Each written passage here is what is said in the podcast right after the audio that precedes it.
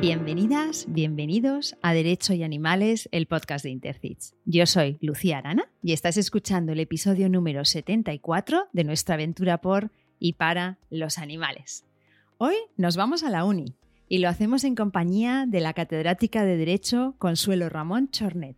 Consuelo, bienvenida y un millón de gracias por dedicarnos este tiempo. Muchas gracias a vosotros. Catedrática de Derecho Internacional Público y Relaciones Internacionales en la Facultad de Derecho de Valencia y directora del Departamento de Derecho Internacional Adolfo Miaja de la Muela. Eres asimismo directora del Grupo de Investigación sobre Geoestrategia para la Paz, la Seguridad y la Defensa, con sede en el Instituto de Derechos Humanos. Has dirigido, como investigadora principal, 12 proyectos de investigación I+D y has participado como miembro investigador en diversos proyectos nacionales y redes de excelencia. Eres autora de varios ensayos y de multitud de publicaciones y has recibido también muchos reconocimientos como el Premio Nacional de Defensa 2018 del Ministerio de Defensa en su modalidad de docencia universitaria o el Premio Extraordinario de Doctorado por tu tesis sobre terrorismo y respuesta de fuerza en Derecho Internacional. En la Universidad de Valencia diriges cada año las jornadas de Derecho Internacional Humanitario y las jornadas de Seguridad y Defensa. Has participado asimismo en eventos sobre el tema que nos ocupa, los derechos de los animales.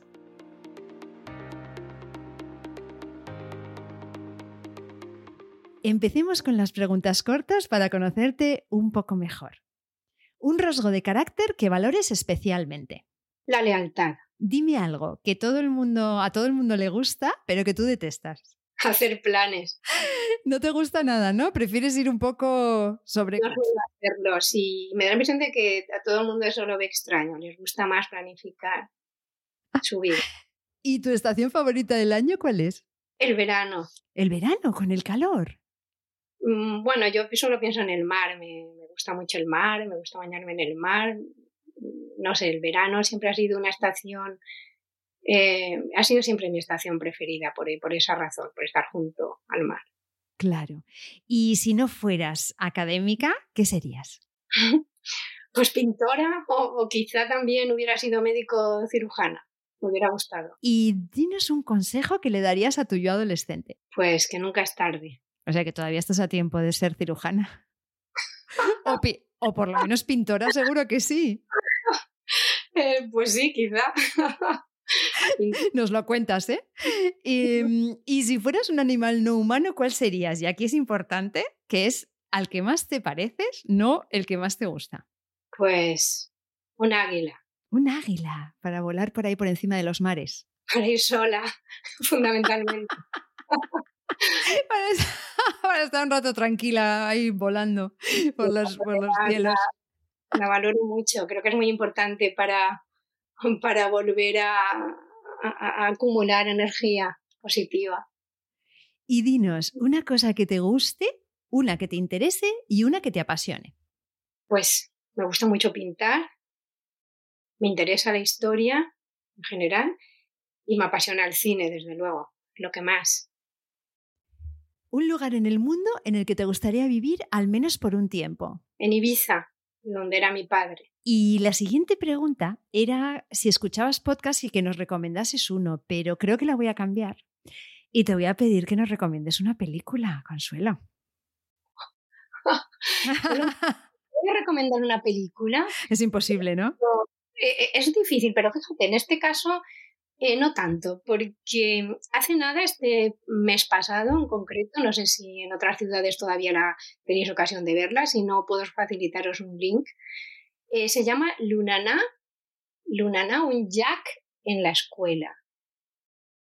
Y en ella, mm, a través de, la importancia que tiene el Jack para esta colectividad, pueblecito en Bután, eh, y de la forma más respetuosa posible se habla de, los animales, de, lo importantes que son para nuestra supervivencia y de lo agradecidos que les deberíamos estar. Trata de, la historia de un maestro que no quiere ir a ese pueblecito a enseñar a la escuela y se dicen cosas tan interesantes que eso normalmente cuando publicitan esta película lo dicen, cuando uno de los niños de la escuela le pregunta al maestro qué quiere ser de mayor y él le contesta que maestro, le pregunta por qué y el niño contesta porque el maestro toca el futuro. Yo creo que es verdad. Cuando uno traslada información, transmite lo que sabe, pasa el testigo que decía antes, pues creo que tienes una posibilidad menos de, de tocar el futuro, es decir, de cambiarlo. Así que esa película sí que a todo el que no la haya visto animaría a que la viera. Se llama, insisto, Lunana, un Jack en la escuela.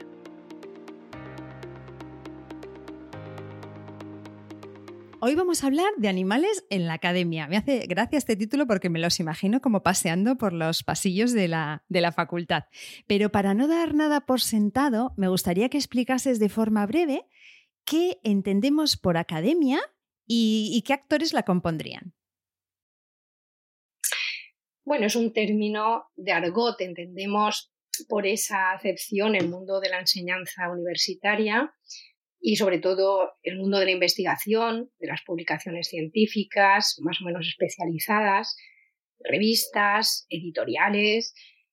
En cuanto al ámbito universitario concreto al que pertenezco y donde se realizan algunas de las actividades relacionadas con la difusión de, la defensa, de la protección animal, pues estaría compuesto por, por los estudiantes, profesores, personal de administración y servicios, aparte también de, los órganos de gobierno de la universidad, los decanatos, el rectorado, y, realmente a todos estos estamentos se dirige de alguna manera la acción en favor de los animales a través de las distintas formas académicas posibles. En este podcast, Consuelo, estamos convencidas de que el tema animal debe entrar en todas las esferas de nuestra vida, ¿no? Y por supuesto, en el mundo académico. Pero antes de, entrar a hablar de eso, sí que me gustaría que nos hables un poco de cuál ha sido tu proceso personal, o sea, cómo llegas tú a interesarte por los animales y si hubo alguno que te marcó. Bueno, posiblemente mm, cuando le regalé a mi hija en su cumpleaños, cuando cumplió 16 años, eh, bueno, pues mi hija se había pasado toda la vida pidiendo tener un animal en casa, un perro eh, o, un conejo también, es decir, cualquier tipo de animal, pero es verdad que no estábamos familiarizados con, con esa posibilidad porque ni su padre ni yo habíamos crecido ¿no? con un animal en casa. Em, bueno, y las circunstancias fueron curiosas porque ese día, esa mañana misma de su cumpleaños, le habíamos comprado un, coche de esta marca Exam, no sé si la conocéis, de estos coches que no necesitaban eh, un carnet para conducirlo, en aquel momento al menos, que prácticamente eran como una moto, con limitación de velocidad, con zonas limitadas para la circulación, pero mucho más seguro que una moto, que era lo que entonces a los 16 años reclamaba y se había olvidado justamente de pedirnos un animal por su cumpleaños. Pero curiosamente, después de haberle comprado ese coche, que, era ya un regalo de por sí bastante importante, eh, pues leí una entrevista al llegar a casa, que eran ya las siete pasadas, pues de un dueño, en este caso una dueña, que estaba hablando de, un perro que tenía y de la relación que tenía con, con su perro. Y de repente comprendí que en realidad lo que necesitaba mi hija era un perro Así que me fui a un centro comercial, al único que estaba abierto era un sábado a las 10 de la noche prácticamente.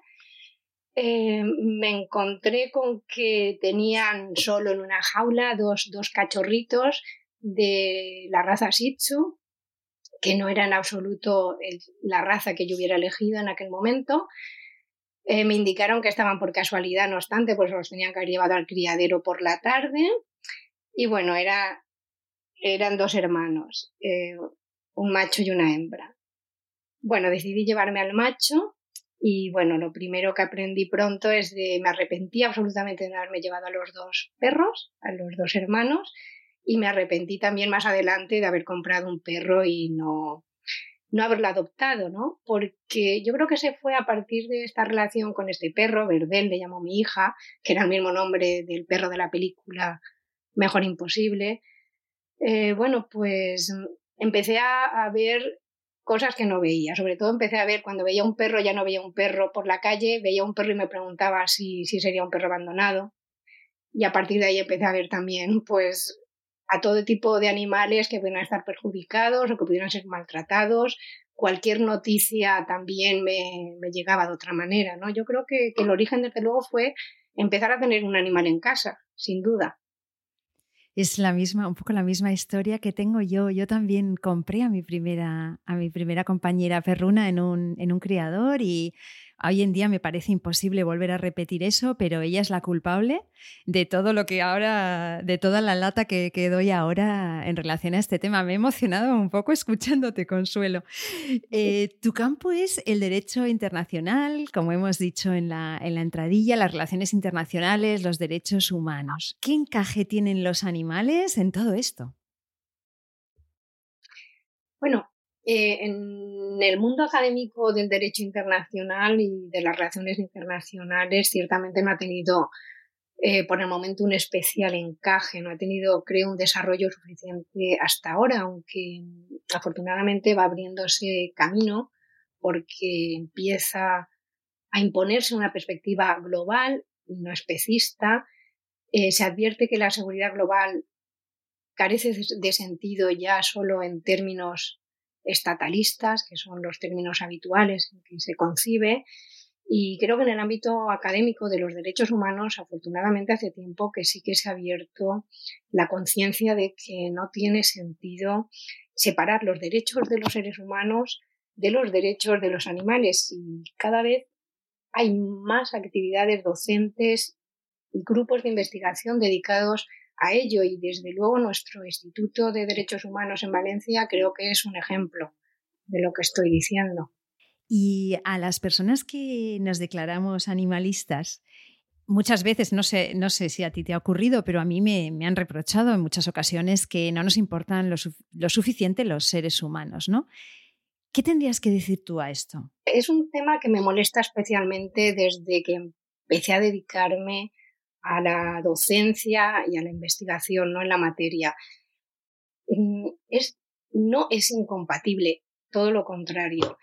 Quien se sitúa en la perspectiva animalista está en mejores condiciones para entender y valorar a los otros, a todos los otros y por tanto a sus derechos. Y como se ha repetido, el grado de civilización de un pueblo corre parejo con la forma en que se trata a los animales. Eh, yo creo que a cualquier persona que le duela el maltrato animal, sin duda es una mejor persona. Y en ningún caso deberíamos separar la protección de los derechos humanos, que por cierto es una línea de investigación preferente desde el principio de mi carrera, con intentar también proteger a los animales y evitarles cualquier sufrimiento. No es excluyente, sino todo lo contrario. Absolutamente. ¿Y cómo valoras la situación de, bueno, lo has, mencionado un poco, has avanzado un poquito, pero cómo valoras la situación de tu facultad, la de, la de Derecho, en la Universidad de Valencia, en lo que se refiere a la consideración de los animales?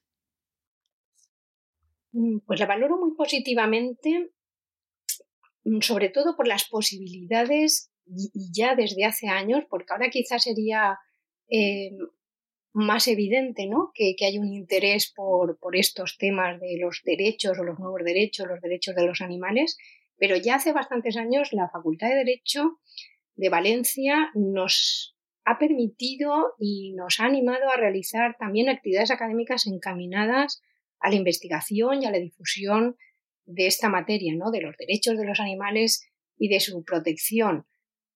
Por ejemplo, durante bastantes años fuimos, de hecho, los primeros en España, la Facultad de Derecho de Valencia, nuestra universidad en este caso, en incluir una asignatura de la llamada libre opción sobre esta materia. Se trataba de una asignatura que en aquel momento compartía su docencia con el profesor Javier de Lucas. La experiencia fue muy buena, la respuesta de los estudiantes fue masiva, el grupo siempre estuvo al máximo de, su matrícula. Y yo creo que, es digno de tener en cuenta porque nos dan a medida del interés que tienen también los jóvenes por estas cuestiones, aunque no lo parezca, porque competíamos con otro tipo de asignaturas, como por ejemplo un curso de vela o, el baile flamenco, bueno, cualquier otra actividad que se les pueda ocurrir, formaba parte de esas eh, asignaturas de libro elección, ¿no? Y sin embargo, al menos la nuestra, la de derechos de los animales, estuvo siempre al máximo.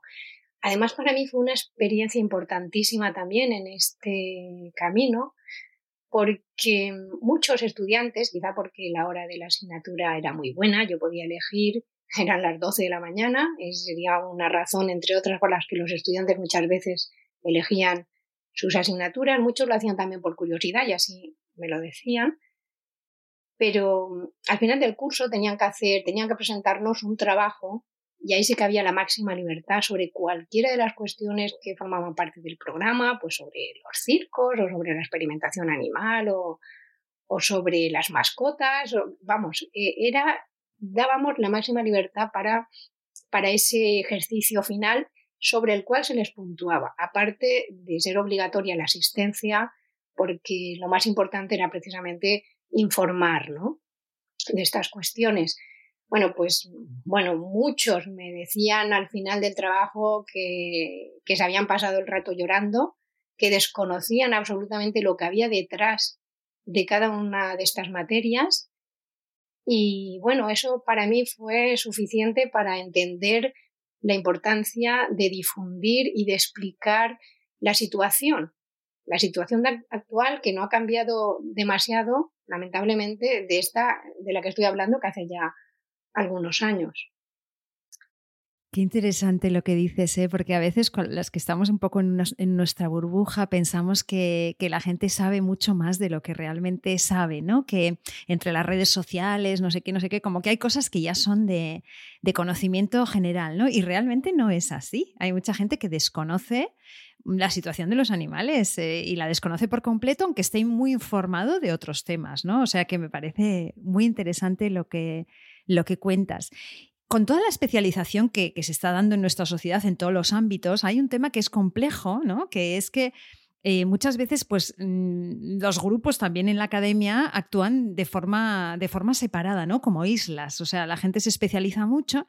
Entonces tengo una pregunta de, o sea, que sería cómo incorporar, o sea, cómo hacer que los diferentes grupos colaboren, cómo incorporar, por ejemplo, a, a profesores, alumnos que no sean animalistas o que no estén informados sobre este tema, a través, por ejemplo, de políticas eh, universitarias amigables con los animales. Es algo que, que, se me ocurre, ¿no? No sé, ¿qué te parece? ¿Tienes alguna, alguna idea? Yo creo que esa es la dinámica que deberíamos seguir precisamente. Creo que es muy importante poner, en primer lugar, en contacto a los estudiantes y profesores con la realidad. Por ejemplo, eh, cuando es posible, y esto solo es posible, organizando actividades, jornadas, seminarios, eh, que formen parte de estas asignaturas, como era el caso que contaba del plan docente, si es posible volver sobre, sobre la implantación de una asignatura de, esta naturaleza, por ejemplo, también a través del pase de documentales, de charlas que puedan desmontar los prejuicios especistas, que ponen de relieve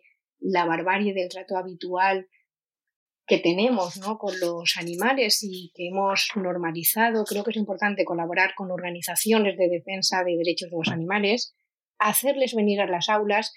Eh, es un medio imprescindible yo he tenido la suerte de colaborar con varias que venían efectivamente a las clases y cada una de ellas, siempre desde un enfoque distinto, explicaban lo que ellos entendían que se podía hacer por los animales y, y la situación ¿no? que, vivían y las formas de, cambiar las cosas. ¿no? En este sentido, pues había, me acuerdo de la organización defensaanimal.org, que era radical, digo radical en el sentido de que pensaban que cualquier utilización de los animales, ¿no? siguiendo la doctrina de, de Franchone, eh, tenía que ser erradicada y luego pues sí que los estudiantes recibían con muchísima sorpresa y, ese asombro al final se convertía algunas veces en seguidores acérrimos de, esa posición más radical y sin embargo había pues otras posturas como la de Arcadiz, una organización de aquí de Valencia que bueno que postulaba en realidad más bien el cuidado de los animales eh, hablaba mucho de las mascotas, no solo, pero era menos radical, ¿no?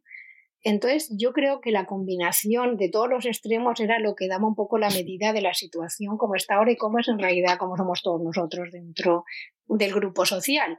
Algunos somos más beligerantes quizá y otros pues piensan que, que las cosas han de cambiar a un ritmo mucho más lento y todos creo que tenemos cabida, ¿no? Cuando de lo que se trata es de cambiar las cosas porque están realmente todavía muy atrasadas ¿no? en cuanto a reconocimiento de derechos eh, de los animales se trata. Yo sí que te puedo decir que, se me ha olvidado decírtelo antes cuando has hablado del tema de la Facultad de Derecho, es que, por ejemplo, en nuestra universidad, en la Universidad de Valencia, en el marco del Instituto de Derechos Humanos, tenemos primero ya una línea de investigación sobre esta materia, sobre la protección de los animales, sobre los nuevos derechos de, los animales, tenemos ya dos tesis leídas en el programa del Instituto de Derechos Humanos, en el programa de doctorado sobre democracia, derechos humanos, democracia y justicia internacional. Una de ellas, por cierto, la primera que se ha defendido en este ámbito del Instituto de Derechos Humanos, la de Virtudes Azpitarte. Tenemos también en el ámbito de la Facultad de Derecho principalmente un grupo de profesores y también de personal de administración y servicios preocupados por mm, incidir precisamente en este tipo de actividades que decía que trasladan una información absolutamente imprescindible. Y también se me ha olvidado comentarte, por ejemplo, cuando hablamos de estos documentales, que, que es necesario mostrar a, los estudiantes, en este caso, a cualquier miembro de la comunidad internacional, ay, universitaria, pero me ha un poco el ámbito en el que yo trabajo, pero bueno, también, desde luego. Pero la comunidad universitaria, mm, por ejemplo, en las clases, eh, mi idea fue desde el principio mostrar la realidad tal como es y que cada estudiante, pues, eh, tomara luego las decisiones en su ámbito privado que quisiera, pero al menos lo supieran, ¿no? Recuerdo en concreto la primera vez que les puse un, documental sobre una granja, sobre cómo se trataba a las gallinas y tal. Eh, solo por el ruido yo me tuve que salir del aula porque no lo pude soportar y como yo algunos estudiantes. Y ya no pude estar en el pase de los mataderos. Y también me resultaba durísimo ponerlo para los estudiantes, durísimo. O sea, me parecía eh, quizá que no tenía derecho a abusar de, y por supuesto en ese caso sí que daba la posibilidad de quien no quisiera que no, que no estuviera dentro del aula, ¿no? Así de duro es este tema. Eh, y por eso, desde luego, una organización que, que valoro es esta calle en Valencia, Valencia, eh, ¿cómo creo que se llama? Valencia Animal Safe, creo que es en concreto el nombre, que, sabes, bueno, si conoces, van a acompañar a los animales cuando entran a, los mataderos, pero bueno, son cosas que yo no podría hacer. Eh, yo apenas puedo leer ya noticias relacionadas con el maltrato animal. Las guardo todas porque pienso que lo que yo no puedo hacer quizá lo pueda hacer otro. Y bueno, pero lo más importante, por tanto, es informar. Y cada uno, según su coraje, su valentía y sus ganas de trabajar en ello, lo que yo no puedo hacer lo podrá hacer otro creo que es necesario pasar el testigo en todo caso. Desde luego hemos elegido el camino menos transitado, como dice el poema, y, y estar expuestas a, a, a, cosas muy duras continuamente. ¿no? Y hay una, una crítica que se suele hacer al mundo académico yo creo que con razón, no sé si tú la ves, lo ves igual, es que en ocasiones se centra, se centra en la teoría y pierde de vista pues, la urgencia de la situación de los animales, ¿no? que son realmente esos vídeos de los que estás hablando. ¿no? Es urgente, es, eh, eh, a, eh, a, nivel de, de, número de individuos es, es eh, inimaginable y a nivel de sufrimiento es insoportable. ¿no? Entonces, por ejemplo, hay gente pues, preocupada con cosas como la, inteligencia artificial, la sintiencia de la inteligencia artificial, cuando tenemos miles de millones, billones de animales sintientes que en este segundo están sufriendo lo indecible. ¿no? Entonces, no sé qué opinión te merece esto, si es algo que... ¿Qué opinas? Bueno, para empezar, yo creo que no, que no habría que oponer estos dos campos, los dos son necesarios y los dos precisamente se encaminan a la comprensión y a la mejora del mundo que, nos rodea, ¿no? Yo creo que un ejemplo que se me ocurre importante es el retrato que hacía Dick en su, en su obra Sueñan los androides con ovejas eléctricas, que posteriormente el director de cine Ridley Scott llevó, llevó la pantalla en su película Blade Runner, por cierto, sobre, sobre la que el profesor Javier de Lucas, que actualmente, como saben muchos, es uno de los investigadores que mayor impulso está dando a la causa de la defensa de los animales, pues escribió un libro sobre esta película en la colección que recomiendo, por supuesto, de, de Tirán Leblanc, Cine y Derechos, Cine y Derecho, perdón, y donde se analizaba esta cuestión. Y yo creo que la lección de Blade Runner y la que explica muy bien en su análisis el profesor de Lucas es la defensa de la vida, el carácter precioso de todas las formas de vida, por tanto, recomiendo, decía muy encarecidamente, ver la película si alguno no la ha visto a estas alturas, y leer el relato de, de, Dick y también, por supuesto, el libro del profesor de Lucas. Me refiero que no hay nada despreciable y que no estamos legitimados ningún ser humano para, para despreciar o minusvalorar la vida de otros seres, en este caso de los animales. Simplemente no nos pertenecen. Y creo que el respeto hacia otras formas de vida es justamente lo primero que hay que enseñar a, las nuevas generaciones. Desde luego. Entonces, mira, y quería analizar contigo un poco las diferentes formas que hay en el mundo académico de, acercarnos al conocimiento sobre los otros animales, ¿no? Y sobre nuestra relación con ellos. Entonces, quería empezar por la investigación, que ya has, has mencionado también alguna, alguna cosa. Es un campo que yo creo, no sé, es mi percepción, ¿eh? pero que es como poco conocido por los no investigadores. Yo, por ejemplo, que vengo del mundo del periodismo y demás, eh, hasta que no empecé a trabajar con COPA, con la Coordinadora de Profesionales por la Prevención de Abusos, desconocía por completo el mundo de, la, de las investigaciones. O sea, es algo que no, pues con lo que no había tenido nada que ver, ¿no? Entonces, eh, ¿cómo o sea, ¿cómo, ¿cómo funciona un poco esto? Y puedes de verdad contarlo de una forma para personas que no tengan ni idea, ¿eh? eh porque yo creo que entre nuestra audiencia hay personas que, que vienen del mundo académico y hay muchas también que no. Entonces, cuéntanos un poco en qué consiste esto de la investigación y, y, ponnos algún ejemplo más aparte de los que ya nos has puesto. En primer lugar, dentro de, de cada una de las áreas de conocimiento, por ejemplo, de la Facultad de Derecho, que es lo que yo conozco, pues cada uno de nosotros nos dedicamos en principio a las materias que componen el área de conocimiento. Y ciertamente eh, esta materia, en principio, salvo que trabajes en una esfera muy concreta, me explico, en mi caso podría ser la, la regulación de la Unión Europea, por ejemplo, en materia del transporte de los animales, ¿no? Para que poco a poco pues sea un traslado de estos animales, que son animales de abasto, que van a los mataderos, pues en las mejores condiciones. En esto la Unión Europea ha adelantado bastante, es verdad que la Unión Europea también ha prohibido eh, la experimentación con animales únicamente por motivos estéticos, para la cosmética, es decir, que se van produciendo avances que la investigación previa del sufrimiento, por ejemplo, animal para estas situaciones que no lo merecen, aunque yo creo que no la merece ninguna, pero en fin, eh, hablando de, de la cuestión cosmética, pues ha considerado que hay que establecer normas que prohíban que se realicen en los estados de, los Estados miembros, en el interior de los Estados miembros de la Unión Europea, este tipo de investigaciones eh, que ponen al animal en una situación de sufrimiento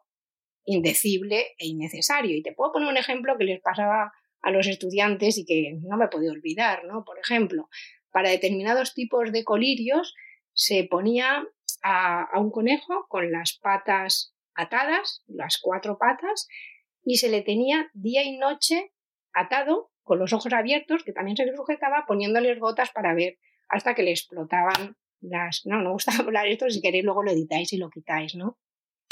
Pero bueno, es un ejemplo del horror, de lo innecesario que es para que un cosmético no, no te dé alergia someter a un animal a, este trato, ¿no? O sea, eso es tan absolutamente indigno porque yo la dignidad es un término que la he entendido cuando pienso en los animales. Y me es muy difícil encontrarla en las personas, pero lo que sí que sé es que un trato indigno no es un trato que una persona humana se pueda permitir, ¿no? Mm, y bueno, lo, que estamos diciendo, por ejemplo, eh, ¿cómo empiezo yo a establecer esa relación de la investigación científica con estas materias. Empezamos con esta asignatura, como te decía, pero eso nos lleva luego a la realización de jornadas donde venían expertos, también, por ejemplo, Valerio Pocar, un profesor italiano de Derecho Penal, en este caso, no, sociólogo, perdón, que, que también nos daba su punto de vista, que empezaba a enseñarnos cosas en las que no habíamos quizá pensado con anterioridad, que tenían que ver con la fundamentación también de los derechos de los animales. Y bueno, después de esas jornadas, después de la asignatura, pues vino, por ejemplo, que en la actualidad, que un estudiante para acabar la carrera tiene que hacer un trabajo fin de grado, pues en derecho los estudiantes que quieren hacer ese trabajo conmigo, eh, una de las líneas de investigación que pueden escoger eh, tiene que ver precisamente con la regulación internacional del trato a los animales, de los derechos de los animales mi experiencia es que ya ha habido varios trabajos de investigación realizados, trabajos de fin de grado, uno de ellos precisamente sobre la experimentación con animales, a la que ya adelanto hay alternativas eficaces, pues eh, obtuvo una matrícula de honor, que no es fácil porque se leen muchísimos trabajos de fin de grado sobre muchas materias y los estudiantes, y lo entiendo, prefieren hacer un trabajo de fin de grado pues sobre la Unión Europea o sobre otros muchos temas que tienen que ver con que, integran el programa de las asignaturas, en este caso de, de, Derecho Internacional, porque creen que les va a ser más útil. Con lo cual, para mí todavía es más valioso cuando algunos estudiantes, por su interés en, este, en estos temas, eligen esta línea de investigación. ¿no? Entonces, es la forma en que se traslada a través de las distintas investigaciones de los artículos que se publican en revistas de la especialidad eh, y también, por ejemplo, en el ámbito del derecho penal, penal ha habido avances importantísimos, el cambio del Código Penal, en, recientemente en el Código Civil con ya no considerar a los animales cosas, pero es que eso era tan evidente que, que en este siglo todavía no se hubiera alcanzado eh, ese desarrollo normativo, a mí todavía me parece increíble, pero, pero es así es muy interesante porque además seguramente desde hace muchísimo tiempo existen estudios, o seguramente no seguro, existen estudios, investigaciones relacionadas con animales, pero desde una perspectiva especista, o sea, es decir, animales como cosas, ¿no? Como animales como o cosas para nosotros, animales como, bueno, cosas que sirven al ser humano de una forma o de otra. Lo que es bastante más emergente son las investigaciones de, una perspectiva antiespecista, ¿no? Investigaciones en las que luego vamos a poder fundamentar eh, pues enmiendas a la legislación, em, todas esas cosas, ¿no? Entonces, claro, es muy interesante porque la investigación realmente con animales ha existido desde siempre y, y, ahora es quizá donde estamos dándole la vuelta e investigando también como en favor de los animales. ¿Sería algo así? Sí, bueno, lo primero desde luego es cambiar la perspectiva. O sea, a cualquier ciudadano o a muchos ciudadanos que le preguntas si le parece imprescindible para salvar vidas, para curar enfermedades gravísimas, que si es necesario, pues eh, utilicemos a los animales, eh, te dicen que sí, que entienden que la persona, que el ser humano vale más y que como es una vida más valiosa que la de un animal, pues si nos hemos de servir de, esa utilización, y hablo de utilización por no llamarlo tortura, que es lo que es, de los animales, pues es lícito. Es legítimo. Yo no lo comparto, no lo comparto en absoluto.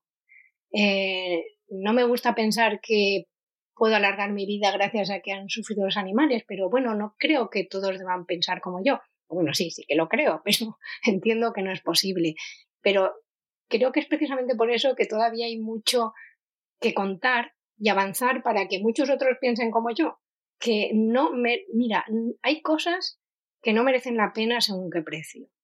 Y una es esta. Investigar.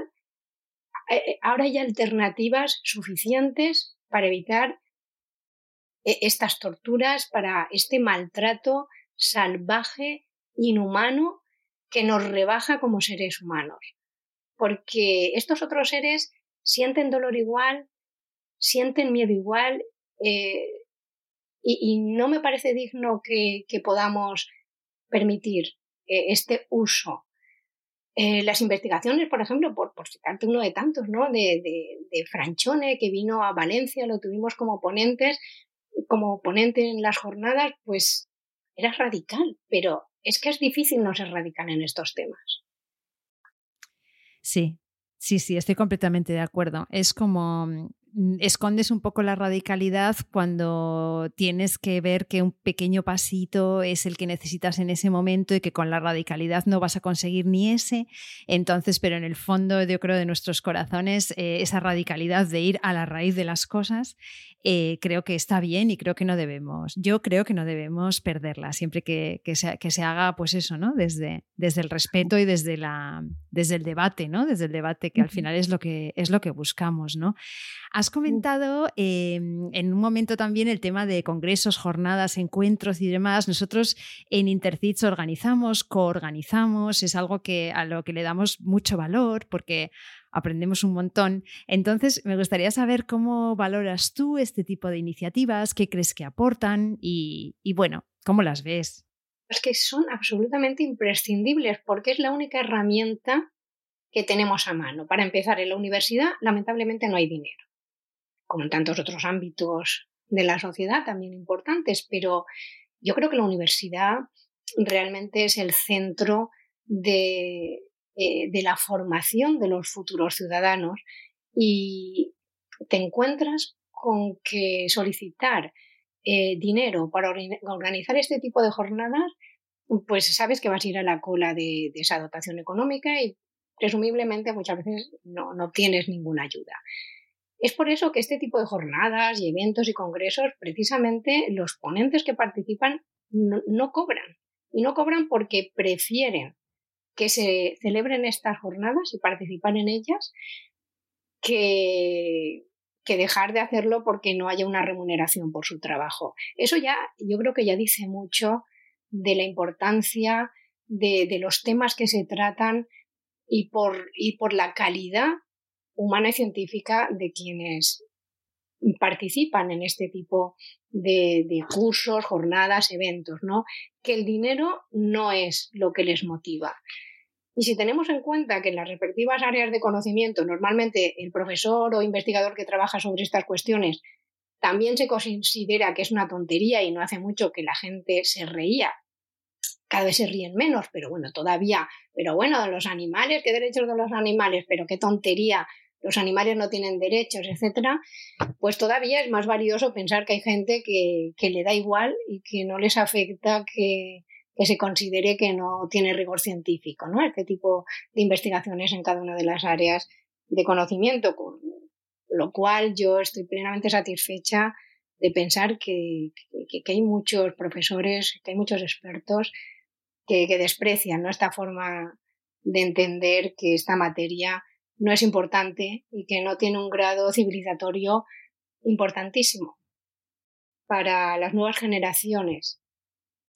Pero bueno, esto como tantas cosas con el transcurso de los años creo que, está desapareciendo y cada vez más hay una valoración mayor del esfuerzo que se está haciendo sin medios y únicamente con el convencimiento de la necesidad de enseñar, de informar eh, a los estudiantes universitarios de que, aunque nosotros quizás seamos unas generaciones perdidas, lo digo siempre, ellos quizá no lo son. Ellos pueden pasar ese testigo, no pensar como nosotros, no creer que es normal lo que les hemos enseñado que es normal hacer con los animales y, en sus manos está cambiar eh, esta situación. Pero no pueden hacerlo si no les enseñamos, si no les informamos que no es normal eh, que, pues por ejemplo, que la experimentación animal sea esencial para nuestra supervivencia, para curar enfermedades. Y para enseñárselo, pues hay que difundirlo.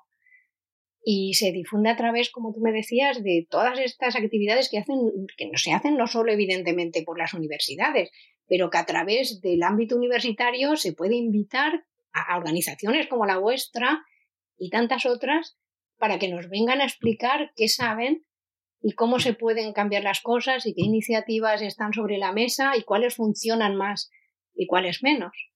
Y por eso la universidad es un lugar y un espacio abierto para ello, ¿no? Para dar cabida a esa reunión de tanta gente que está en contra del maltrato animal, pero que no está unida, no está agrupada y por tanto únicamente lee con horror las noticias de los periódicos y cree que no puede hacer nada más que, que quedarse absolutamente, como digo, horrorizada ante lo que sabe que está pasando, ¿no? Nos contaba Virtudes Azpitarte en su entrevista que tenéis previsto, nos daba un poco un avance, creo, que tenéis previsto desarrollar un, un proyecto, una red universitaria de defensa animal allí en, en Valencia. Cuéntanos lo que puedas, en qué punto se encuentra, qué objetivos tiene, lo que, lo que puedas contar en este punto. Se trata de una iniciativa que está todavía sin desarrollar suficientemente, pero puedo decirte que lo que se pretende eh, desde el ámbito universitario es dar impulso a cualquier iniciativa que sirva para defender los derechos de los animales, para defender nuestro derecho, el derecho de todos a no permitir que, ese maltrato animal injustificado desde cualquier punto de vista pues sea algo absolutamente normal. Y para ello pues intentamos crear lo que podría ser una red que permita el encuentro, la reunión, la colaboración en definitiva entre grupos de investigación, entre expertos, entre cualquier colectivo, no solo de la comunidad universitaria, ¿no? también de las ONGs, por ejemplo, o asociaciones en defensa de los, de los animales, que estén interesados, que incluiría desde luego en el ámbito universitario pues los tres estamentos de los que he hablado antes, el personal administrativo y de servicio, profesores, estudiantes, pero lo que pretendemos es poner en contacto el mayor número posible de personas interesadas desde la universidad, pero también contando con, toda la sociedad civil, que es a la que finalmente va dirigido el mensaje, un mensaje que permita el desarrollo, el planteamiento de nuevas normas, de un nuevo orden jurídico interno en un primer momento, también internacional cuando sea posible, y que promueva precisamente esa nueva sociedad, una sociedad respetuosa con todos los seres vivos y no solo pensando en, nuestros derechos, no los derechos de las personas. Pero es que también las personas tenemos derecho a no percibir este maltrato continuado de los animales en tantos ámbitos como si eso fuera lo normal.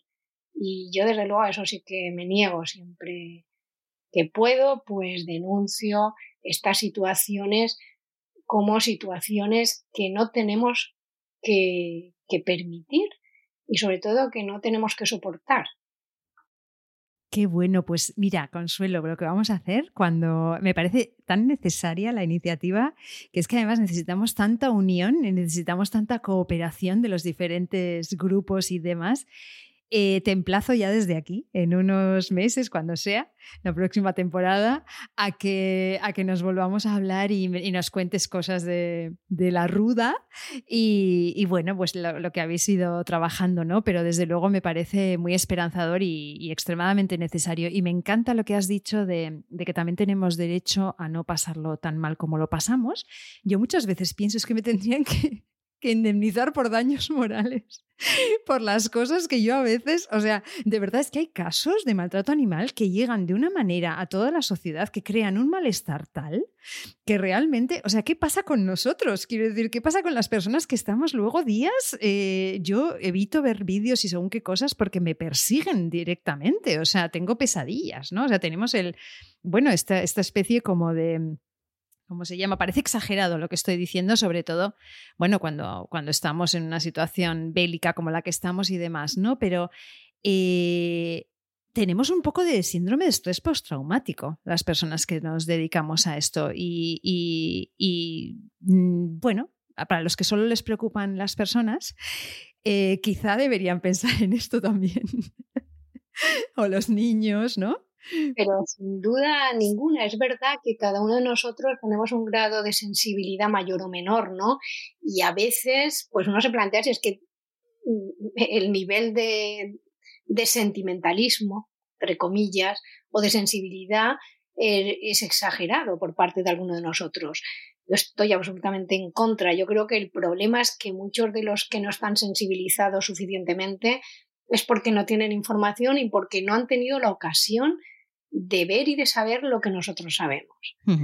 Eh, y eso es lo que hay que, que, hay que tratar, eso es lo que hay que mm, conseguir a, través de todas estas actividades que, que se fomentan, como la vuestra, es decir, que todo el mundo que piense que no se puede consentir, pues se reúna en torno a todo tipo de actividades que permitan pasar finalmente a lo que sería la solicitud de nuevas normas para evitar el maltrato animal en primer lugar, pero en cualquier caso el respeto a la vida de otros seres vivos, ¿no? Que no se trata solo de, de nuestras mascotas, que tampoco son nuestras, que es que al final no nos damos cuenta que la propiedad cuando hablamos de animales no existe, que son seres que viven en este mundo igual que nosotros y que tienen el mismo derecho a llevar su vida y a seguir sus instintos y no estar sometidos a, lo que son nuestras necesidades. Hay un tema que quería tocar contigo, ya vamos a ir eh, terminando, nada, te quedan un par de preguntas. Eh, es un tema que a mí me parece especialmente, me preocupa especialmente, y es el tema de la aceleración de nuestra civilización, ¿no? O sea, yo, yo siento que vivimos a un ritmo endiablado que nos hace mal, es extremadamente tóxico y que se ha instaurado en todos los ámbitos de nuestra vida y desde luego también en el mundo académico, que es algo que siempre, cuando charlo con la filósofa Marta Tafalla, es algo que ella siempre comenta, ¿no? Que, mm, bueno, un poco lo de la slow academia, ¿no? Entonces, ¿qué está ocurriendo, Consuelo? ¿Tú lo vives igual y cómo se puede revertir esta situación? Por supuesto que lo vivo igual, sí. Es que ese es uno de los problemas. Creo que habría que frenar un poco eh, mirar más allá de lo que parece que está a nuestro alcance, intentar ser más empáticos con, el dolor y con el miedo ajeno en relación con los temas que estamos hablando y que nos interesan ahora. Yo ya lo he dicho antes, somos posiblemente generaciones perdidas para la causa del respeto hacia los animales, pero también, y que aún así, aunque creo que esto es cierto porque hemos nacido en un sistema que normaliza lo que es eh, imposible de, aceptar, pues creo que aún así nuestra experiencia sí que nos puede servir el haber crecido en, creencias erróneas sobre nuestra relación con los animales, pues sí que nos puede servir para intentar cambiar las cosas, para enseñar a, a nuevas generaciones a no repetir los mismos errores, a no repetir ese mismo modelo, pasar el testigo, no dar por normalizado lo que no debe ser normalizado, ¿no? Y creo que es un auténtico despropósito no luchar sobre, sobre esta cuestión, sobre esta forma de, de entender la vida, ¿no? que está sustentada precisamente en la, en la, ignorancia de lo que hay detrás del maltrato animal. No hace mucho, creo que el año pasado, un programa de televisión eh, nos abría los ojos sobre una industria cárnica, sobre lo que se hacía con estos animales, en este caso con los cerdos, el maltrato terrible y, y bueno, eso lo pudo ver mucha gente y espero que eso no se olvide porque se siga haciendo. Eh, yo creo que no hay que normalizar lo normalizado, insisto en ello. No obstante, el resumen, pues creo que podría ser más optimista porque siempre creo que, que todos nosotros podemos hacer algo. Creo que podemos ayudar con hechos concretos, por pequeños que pensamos que pensemos que sean, pues creo que vale la pena intentarlo. Y por ahí va La, siguiente pregunta, ya la última que te hago antes de los 30 segundos de oro que vienen después. Y la última pregunta que te, quería hacer era, efectivamente, eh, vivimos en una situación global extremadamente compleja, tú además que, te dedicas, eh, que tu, campo de estudio es el que es, ¿no? Eh, pero es una situación muy compleja para, todos, ¿no? Los que habitamos este planeta. Entonces, te quería preguntar si, si eres pesimista u optimista. A ver, yo por naturaleza, aunque no me lo acabo de creer, soy optimista. Eh, soy muy optimista. En el tema de los animales no me puedo permitir ni siquiera pensar que no hay otro futuro. No me lo puedo permitir porque si no eh, es cada vez más difícil ¿no? Eh, trabajar sobre ello y animar a los demás a que lo hagan. Mi mensaje precisamente es optimista porque creo que todos los que quieran cambiar las cosas, a los que les duela, a los que no quieran que pase inadvertido ese maltrato animal, que no quieran que siga normalizándose situaciones aberrantes como la de muchos laboratorios de experimentación animal, por ejemplo, que dicho ya hay alternativas eficaces y hay que empezar a demandarlas, hay que utilizarlas, a los que tampoco quieran permitir que estas llamadas maxi granjas, como mínimo, pues cumplan con las normas mínimas de control establecidas. Quiero que busquen, yo pediría que, busquen información, que difundan la realidad cuando encuentren esa información y, que se sumen, que se sumen a, este interés. Yo creo que, que, es llegado el momento que está en juego en realidad la vida, la vida de todos nosotros, la de todos los seres humanos, que hasta ahora la hemos entendido solo desde nuestro punto de vista de supervivencia, pero es que la vida del planeta en realidad, todos los seres vivos, es fundamental para, para un cambio civilizatorio absolutamente, yo creo que imprescindible aunque solo sea por egoísmo, pero desde luego no reclamo yo este cambio precisamente solo para que podamos seguir viviendo los seres humanos, sino para que podamos seguir viviendo todos los que conformamos en este momento el mundo o la Tierra. Consuelo, para acabar el programa tenemos siempre los 30 segundos de oro, que son 30 segundos para dar el mensaje que tú quieras y tus 30 segundos empiezan ya.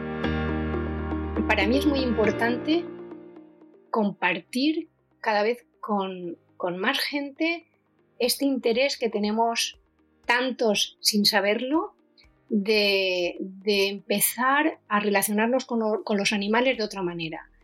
Empezar a no pensar que lo normal, lo que nos han enseñado de nuestra relación con ellos, es la única forma que hay de relacionarnos con ellos, de seguir pensando que son inferiores, que están a nuestra disposición, de seguir pensando que son menos que las personas y sobre todo el mensaje que hablabas tú antes, Lucía.